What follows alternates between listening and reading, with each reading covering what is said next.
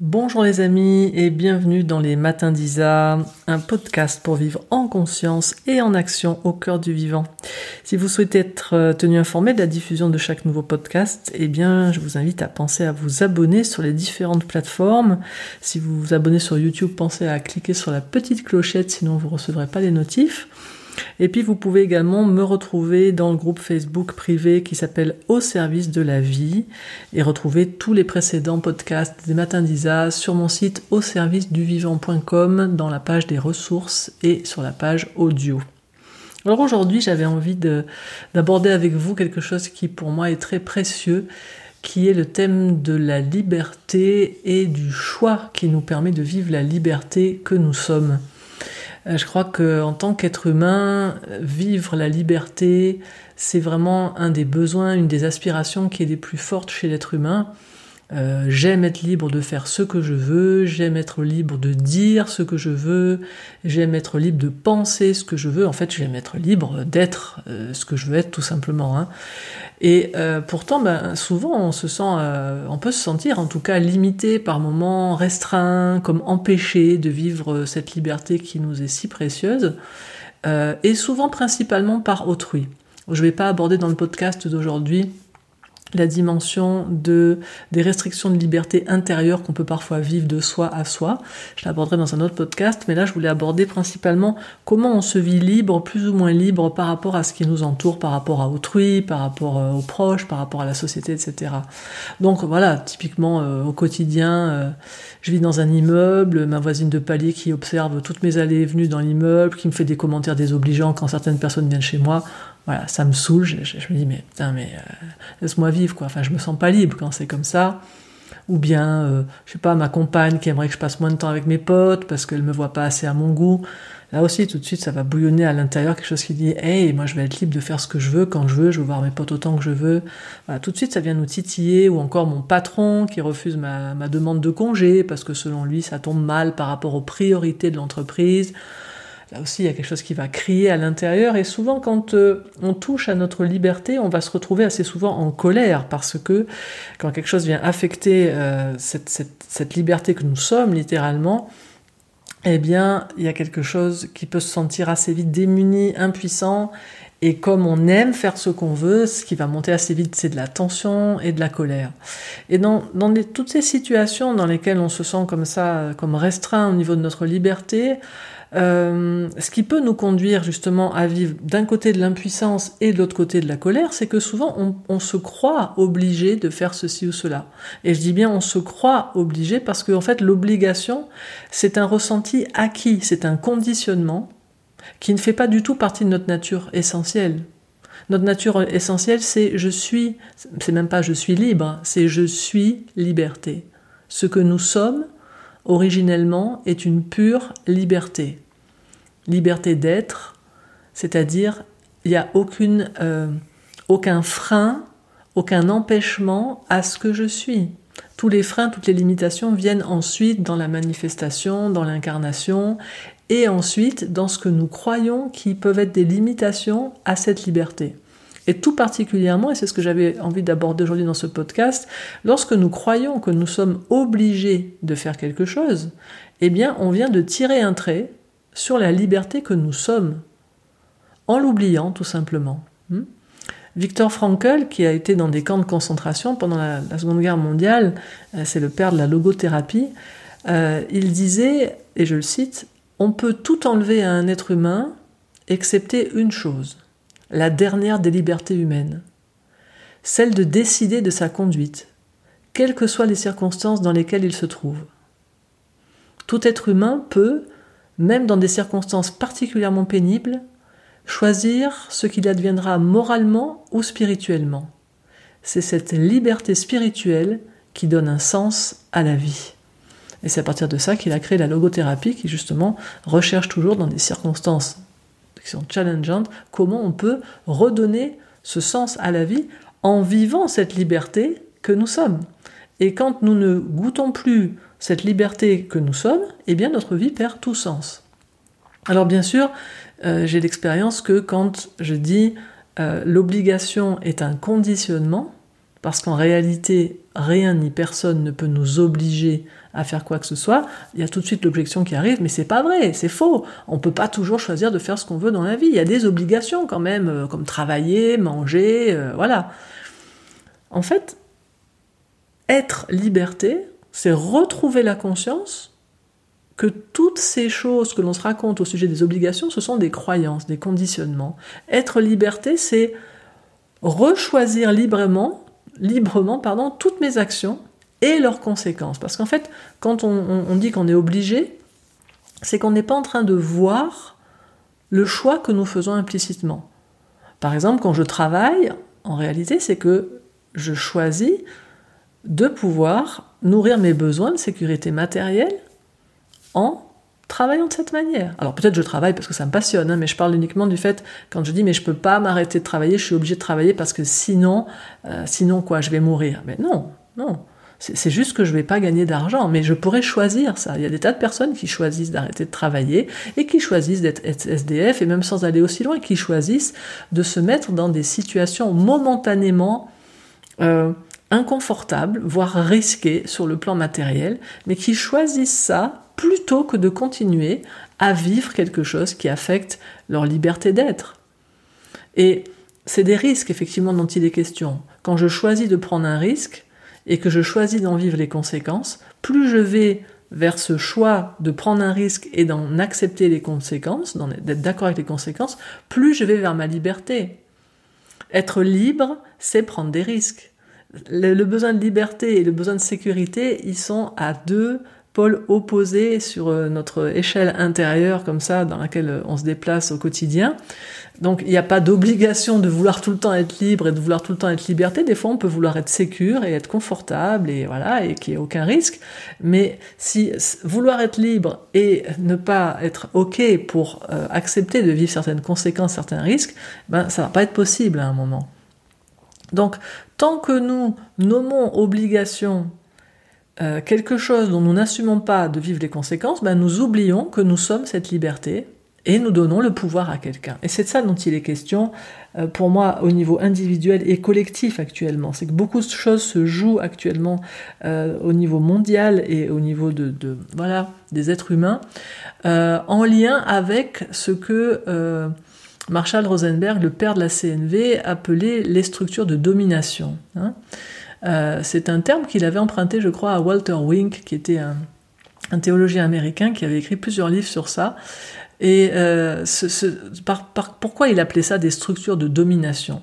Ben, Il disait tout simplement que nos sociétés modernes, depuis des millénaires, fonctionnent dans un mode euh, qui est qu'il y a un petit nombre d'individus qui imposent sa volonté à des millions à l'époque et puis maintenant à des milliards d'individus. Et donc, pour que ce système puisse fonctionner, ben, c'est assez évident qu'il est indispensable que les, personnes qui sont les dominées dans ce système acceptent la domination, sans quoi le système s'effondrerait tout de suite, vu que le système il est tenu en haut par une petite poignée d'êtres humains. Et j'aimais beaucoup Marshall quand il nous parlait justement pour nous expliquer ça dans, les stages. Il nous avait fait un dessin, alors là on est en audio euh, donc je vous montre pas le dessin, mais c'était, euh, il appelait ça les deux triangles, hein, donc le, triangle des systèmes de domination et puis euh, le triangle des systèmes au service de la vie. donc dans le premier triangle que Marshall appelait le, système chacal, hein, puisqu'en CNV on appelle chacal une manière de fonctionner qui prend pas tellement en compte l'autre. dans ce, triangle chacal, tout en haut du triangle, la première pointe du triangle, c'est la sphère dans laquelle il y avait l'individu.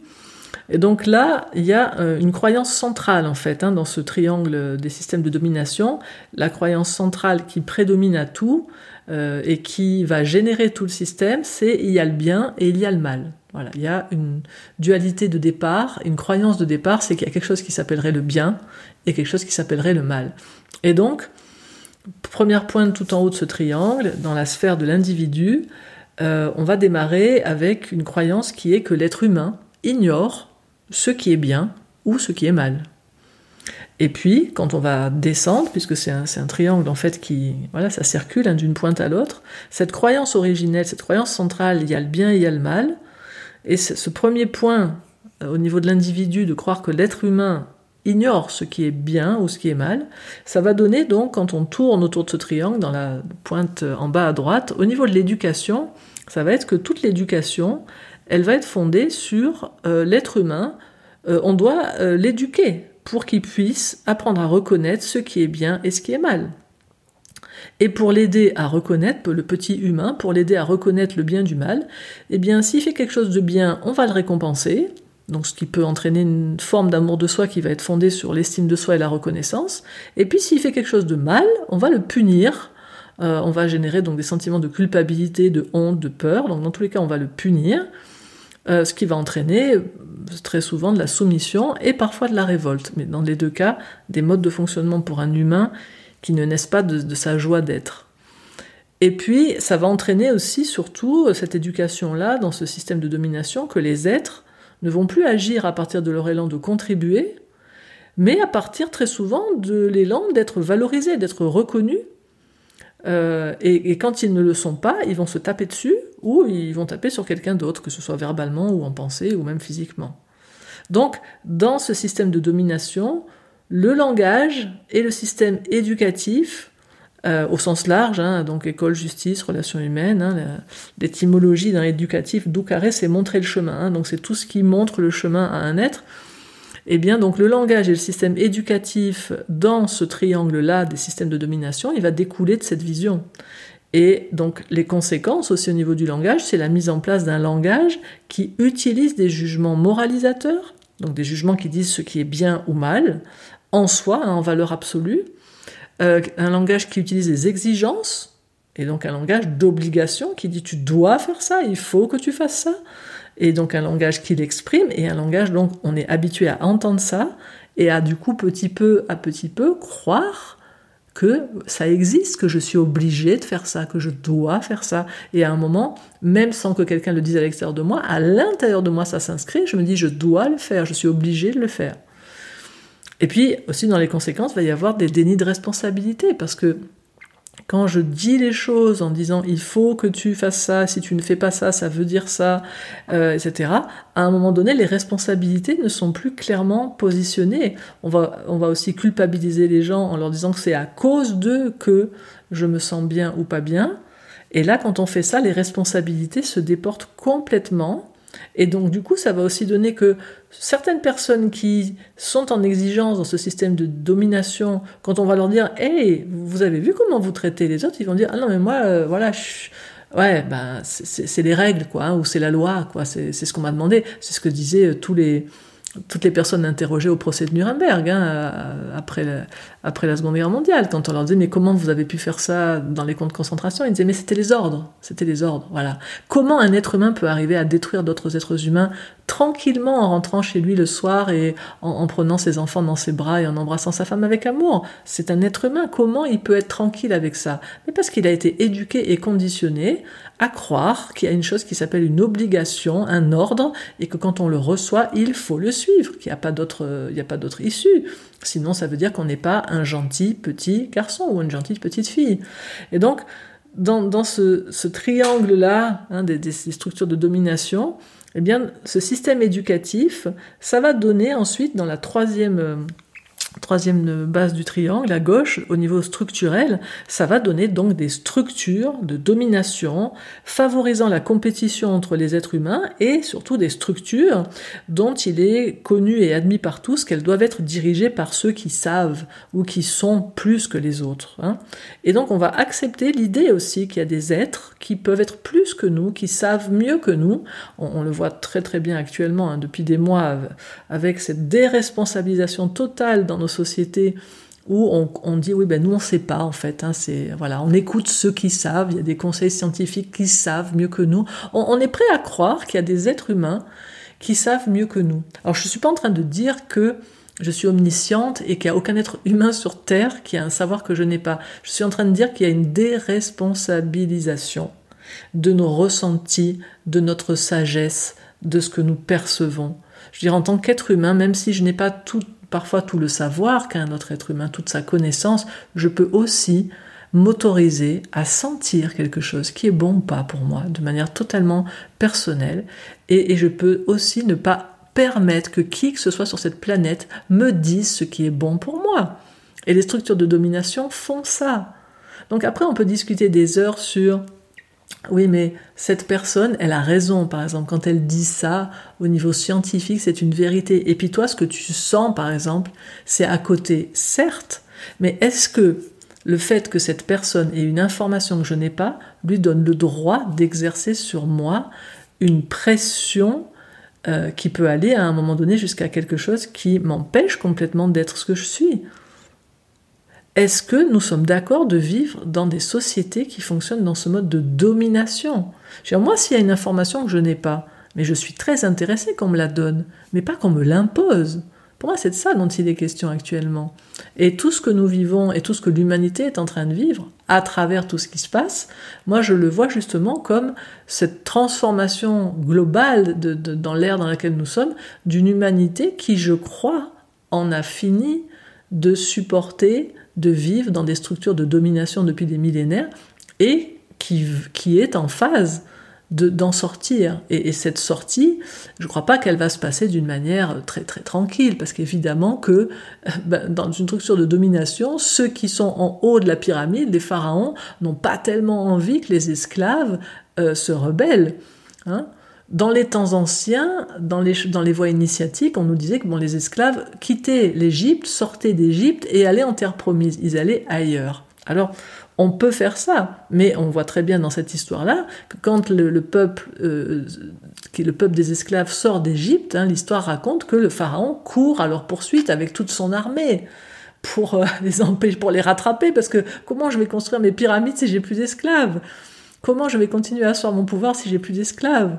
Alors l'histoire nous dit que voilà, le pharaon a fini emporté par les flots et ce peuple-là qui s'est libéré a pu rejoindre sa terre promise, mais ça a été tout un chemin et tout un travail, parce que tout le travail et ce que symbolise le désert hein, dans cette, dans cette histoire-là, le passage au désert de ce peuple qui se libère, c'est tout ce que nous, nous allons avoir à aller rencontrer de nous dans une zone dans laquelle il n'y a plus rien parce que on est sorti de nos manières habituelles de penser, de voir, et ça, ça nous est pas évident en tant qu'être humain de sortir euh, de toutes les structures, parce que vous voyez à travers ce triangle, là, ce triangle des structures de domination, comment c'est ancré en nous. Je veux dire, en moi, cette éducation et cette société qui fonctionne comme ça, ça a inscrit en moi quelque chose qui peut croire qu'il y a en soi un bien et un mal absolu, indépendant de moi, indépendant de ce que je suis, indépendant de ce que je sens, il y a peut-être un bien et un mal, et du coup, euh, il y a peut-être des êtres qui savent pas ce qui est bien et mal, et du coup, ben, c'est logique de pouvoir, euh, euh, voilà, imposer ensuite certaines choses pour leur apprendre ce qui est bien ou ce qui est mal. Et moi-même, ben, je suis peut-être habitué et, désireux de, recevoir des récompenses, et ayant peur de recevoir des punitions ou des blâmes.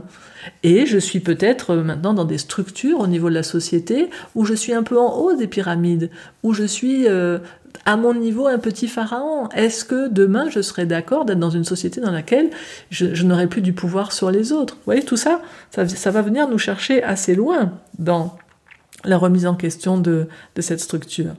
Et puis, Marshall Rosenberg donc, nous parlait d'un autre type de système, euh, des systèmes qui sont euh, ce qu'il appelait au, service de la vie, des services qui, nourrissent le vivant, le vivant en chaque être et sous toutes ses formes. Et là, la croyance centrale, alors que dans les systèmes de domination, la croyance centrale, c'est il y a le bien, il y a le mal, là, dans ces systèmes-là, au service de la vie, la, la base, c'est il y a une énergie, une force de vie qui aspire à son épanouissement. Ça, c'est le fondement. C'est il y a une énergie, une force de vie qui aspire à son épanouissement. Et si on regarde ensuite dans le triangle, la pointe du triangle en haut, dans la sphère de l'individu, là, on va avoir dans cette énergie de vie, cette force de vie qui aspire à son épanouissement, qu'est-ce que ça donne dans l'individu? Ça donne que quand un être humain est animé par cette énergie, cette force de vie qui aspire à son épanouissement, ce qui se passe tout à fait naturellement, ça se manifeste par essayer de nourrir évidemment mon besoin et, tout ce qui peut me permettre de m'épanouir, donc nourrir tous mes besoins fondamentaux, mes aspirations fondamentales pour m'épanouir. Et ça donne aussi que quand je me mets en relation avec autrui, naturellement, quand je suis connecté à cette énergie, à cette force de vie, je suis dans un élan de contribution. Donc je suis une force de vie qui voit partout la même force de vie en train de se manifester en toute chose.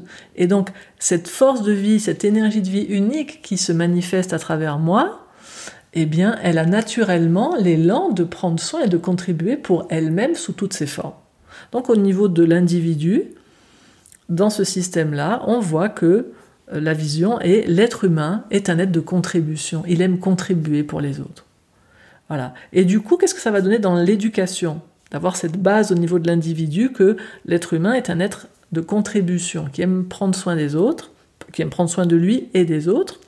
Eh bien, ça va donner dans l'éducation que on va essayer de euh, d'avoir une éducation qui va soutenir la conscience des besoins mutuels. L'éducation, elle va focaliser son attention là où se trouve ce qui va soutenir cet élan de contribution.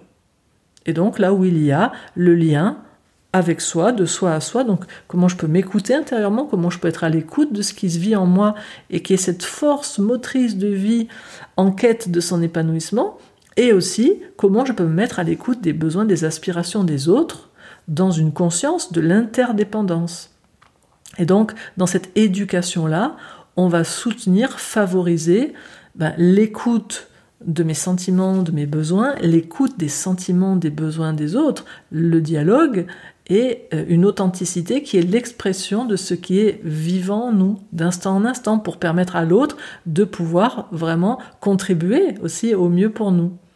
Donc ce type d'éducation, ça va permettre que l'être humain développe sa connexion à ses propres besoins, tout en s'ouvrant aux besoins des autres, dans un esprit de coopération qui va toujours être et toi et moi. C'est, pas un ou, c'est pas une, société dans laquelle on est dans du ou.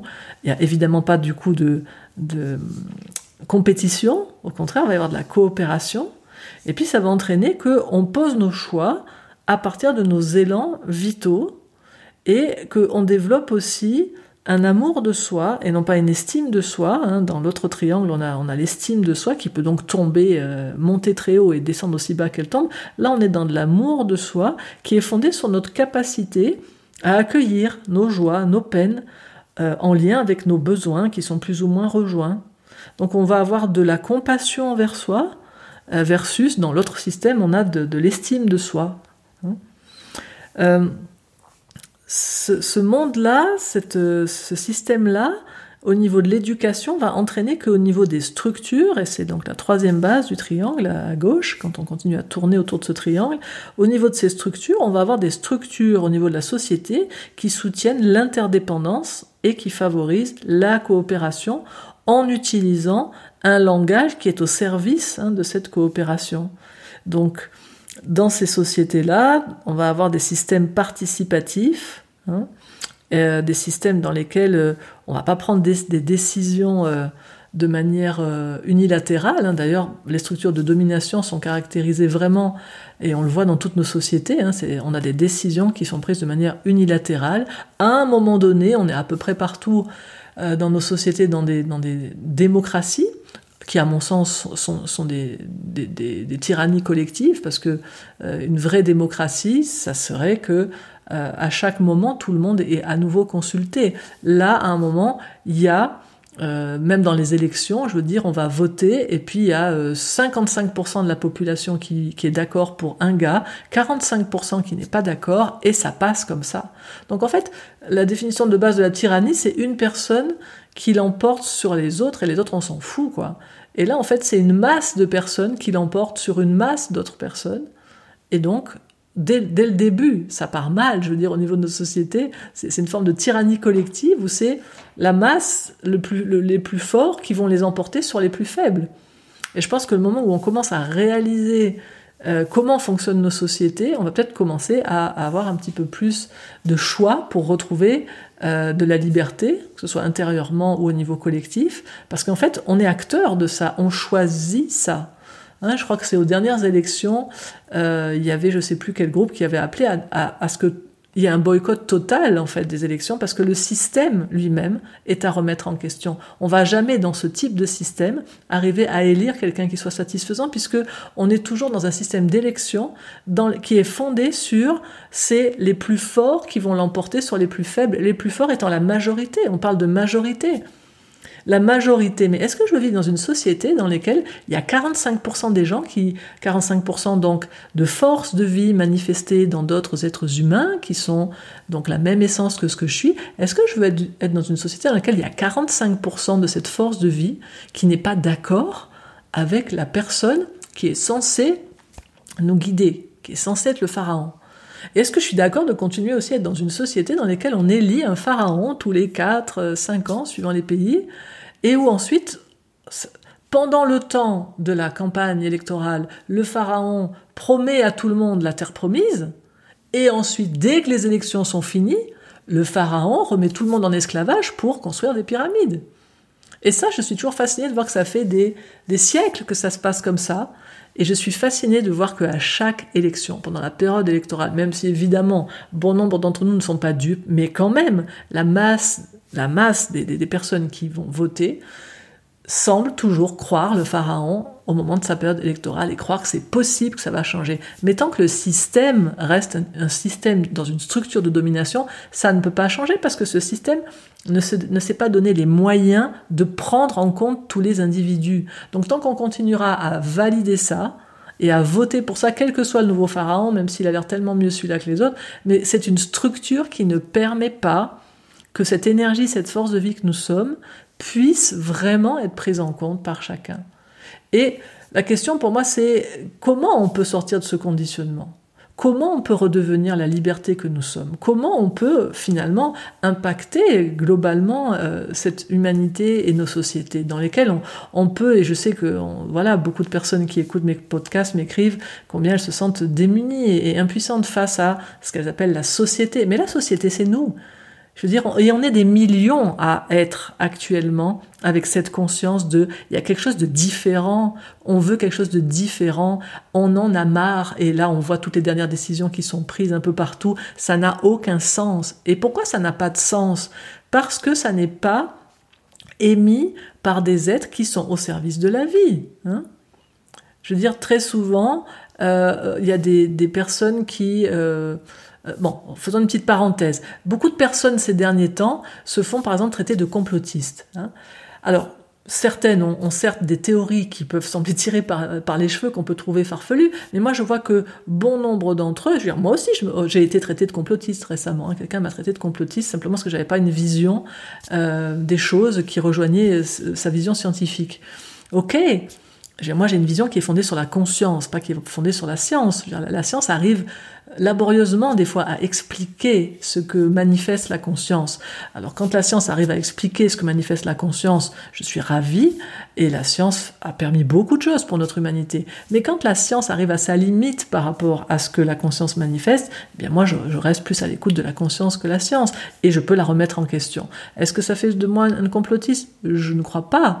Hein. je crois qu'aujourd'hui il y a bon nombre de personnes qui sont traitées de complotistes dès qu'elles vont euh, exprimer quelque chose, tout simplement parce qu'il y a des êtres humains qui actuellement se souviennent de leur liberté, se souviennent qu'ils sont la liberté. Et il y a de plus en plus d'êtres qui voient émerger à travers tout ce qui s'est passé, en particulier depuis mars dernier, qui voient émerger euh, les systèmes de domination, alors que jusque-là, c'était peut-être pas aussi visible, mais ils voient émerger ces systèmes de domination dans lesquels on vit depuis des siècles et ils les remettent en question. Et je vois que les personnes qui traitent d'autres personnes de complotistes ou qui sont euh, très inconfortables dès qu'on remet en question tout ce qui est euh, édicté par euh, les gouvernements à l'heure actuelle, je vois que ça, c'est mon interprétation, hein. je vois à un endroit un inconfort parce que c'est très désécurisant finalement, de remettre en question le gouvernement.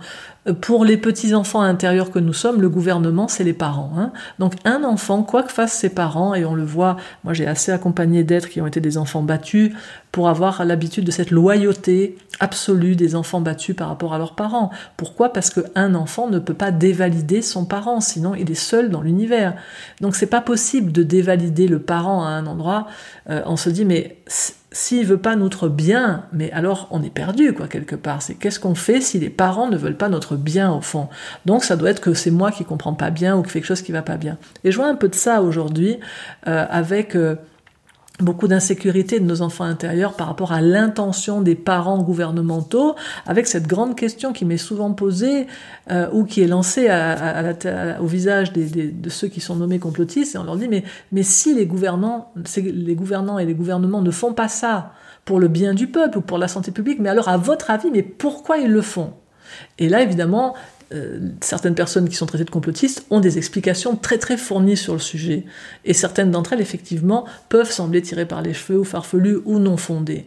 Mais si on revient à ce que j'ai partagé là au niveau des systèmes de domination, au niveau de ce triangle euh, chacal dans lequel on tourne avec des croyances autour d'un humain qui ignore le bien et le mal, euh, d'une éducation où il faut l'aider à, comprendre ça, et finalement d'une société qui se met en place avec ceux qui savent et qui prennent le pouvoir sur ceux qui savent pas et qui aiment avoir du pouvoir par rapport à d'autres. Mais quand on pose la question, euh, si les dirigeants font pas ça pour le bien du peuple et pour la santé publique, mais pourquoi font-ils ce qu'ils font? Mais il n'y a pas besoin d'aller chercher dans les théories du complot pour juste constater ce qui est. Ils font ce qu'ils font parce que le pharaon aime garder le pouvoir sur son peuple, c'est tout. Parce que quand je suis au pouvoir, je veux garder le pouvoir. Parce que quand j'ai l'argent, je veux garder l'argent. C'est aussi simple que ça. C'est on voit tous des inégalités sociales dans nos sociétés et pourquoi tout ce qui est fait par les gens qui sont au pouvoir est fait? Tout simplement pour conserver le pouvoir. C'est simple, il n'y a pas à chercher très très loin dans, dans des théories ahurissantes. C'est juste garder le pouvoir, garder l'argent. C'est tout. Et ça, ça fait faire, mais depuis la nuit des temps, ça gouverne le monde. L'argent, le pouvoir, c'est ce qui fait que les êtres humains sont en servitude depuis des siècles. Alors, à partir de cette conscience-là, comment est-ce que nous pouvons retrouver la liberté que nous sommes? Comment est-ce que dans cette période particulière de l'humanité, toutes celles et ceux qui ont conscience de ce système pyramidal de notre société, de ce système de domination, comment est-ce qu'on peut faire? Eh en ayant une vision claire déjà de ça, en sachant que c'est pas juste notre point de vue, c'est pas juste un point de vue. Hein. on le voit, on est, des milliards à le voir en réalité. Je, pense que, sauf ceux qui font partie de la caste des pharaons de cette planète, mais autrement tous ceux qui sont asservis, je veux je ne crois pas qu'il y a beaucoup d'êtres humains qui sont enchantés du système de fonctionnement de, la, de, de nos sociétés humaines actuelles et depuis des siècles. Mais je crois qu'on se sent isolé. Hmm. Qu'est-ce que c'est que j'ai vu? C'était dans quel film? Ah oui, oui, oui, c'était dans le dernier, euh, dans le dernier Star Wars, où en fait euh, l'Empire, euh, qui, sont donc les pharaons hein, de l'espace, l'Empire a, dissous en fait l'ordre des Jedi. Et j'aime tellement. Bon, je rentre pas dans ça maintenant parce que je peux parler. Je peux parler trois heures sur Matrix, mais je peux parler trois heures sur Star Wars avec toute la symbolique qu'il y a. Mais juste les Jedi, hein, le pilier Jed en, Égypte, c'était le pilier de la justice intérieure, de l'alignement de la verticale de l'être. Et Jed A, littéralement, c'est je suis Jed, je suis cet alignement, je suis cette verticale. Et il y a en nous quelque chose qui a à, redevenir un Jedi, à se souvenir de, notre dignité originelle, de pouvoir se dresser comme ce pilier Jed, ce pilier de la justice, et ne permettre à personne à l'extérieur de moi de dire ce qui est juste pour moi. Et donc là, dans le film, ils ont dissous l'ordre des Jedi. Et il y a cette bon, je vais spoiler, mais on s'en fout. On va pas dire à quel moment c'est, hein. mais en tout cas, il y a un moment où l'empire se dit que personne ne va pouvoir venir s'opposer à lui parce que ils sont isolés en fait. Et la réalité, c'est que tous ceux qui étaient isolés finalement, qui se croyaient isolés, commencent à se connecter et à, réaliser à un moment, hey, on n'est peut-être pas structuré, organisé, mais on est des milliers et on est des milliers. Et il y a cette scène magnifique où, euh, d'un seul coup, là, avec leur truc d'hyperespace, où les vaisseaux apparaissent d'un seul coup dans un autre espace que là où ils sont, il y a le, vaisseau maître, de, l'Empire qui est là et qui s'y attend pas du tout. Et d'un seul coup, il y a un vaisseau de, de l'opposition qui commence à se manifester. Donc au début, ils sont très détendus parce qu'ils disent oui, bon, bah, il y en a un, on va le détruire. Et puis il y en a deux, trois, quatre, dix, vingt, cinquante, cent, deux cents, trois cents.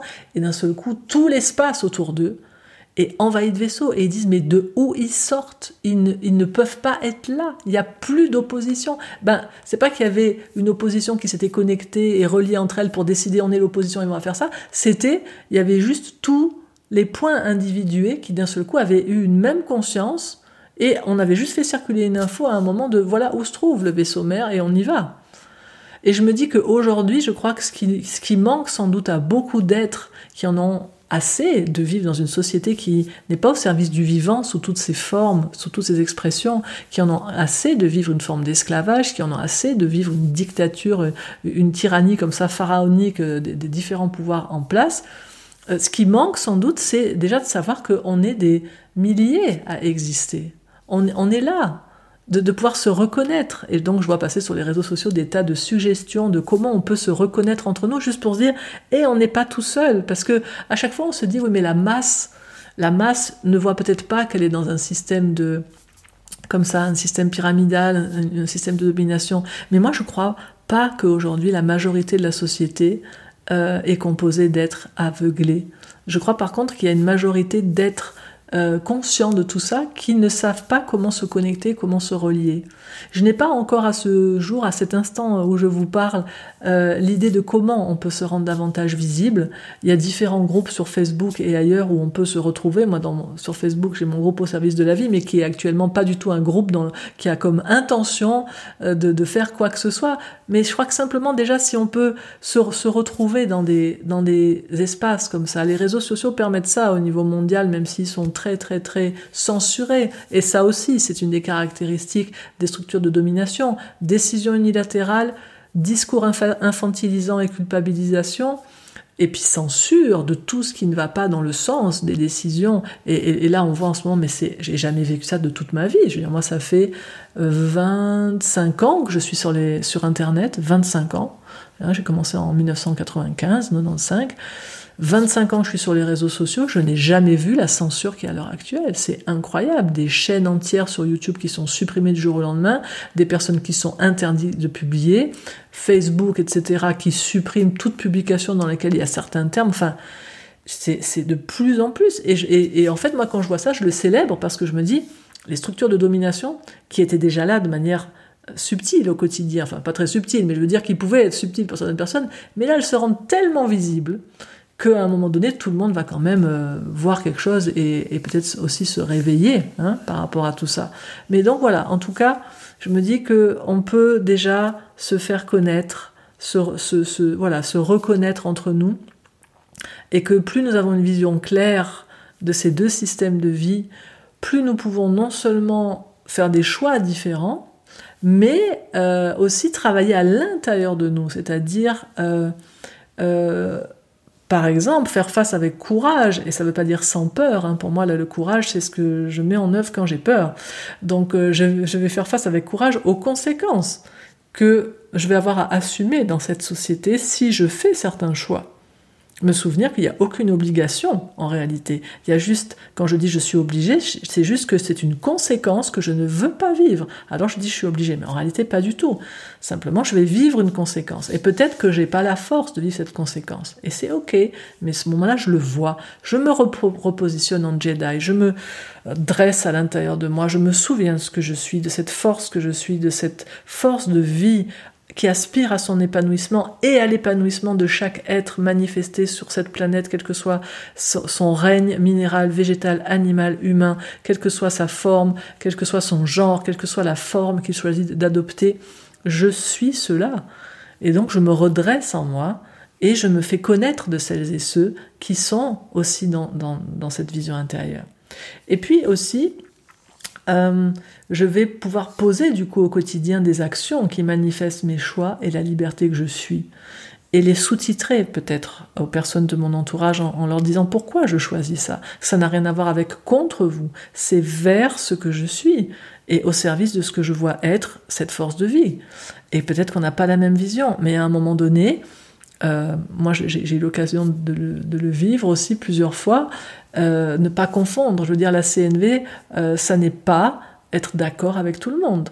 La CNV, c'est se relier aux besoins d'autrui. Mais si quelqu'un fait le choix de demeurer un acteur actif, agissant d'un système de domination, à un moment donné, je vais lui dire, je peux me relier vraiment à pourquoi tu fais ça. Je comprends bien que tu as des besoins de sécurité, que tu as certains voilà, besoins pour toi, euh, par rapport à ton estime de toi, par rapport à ce que tu as envie de vivre, tu veux vivre les choses de cette manière. Mais je ne suis pas d'accord.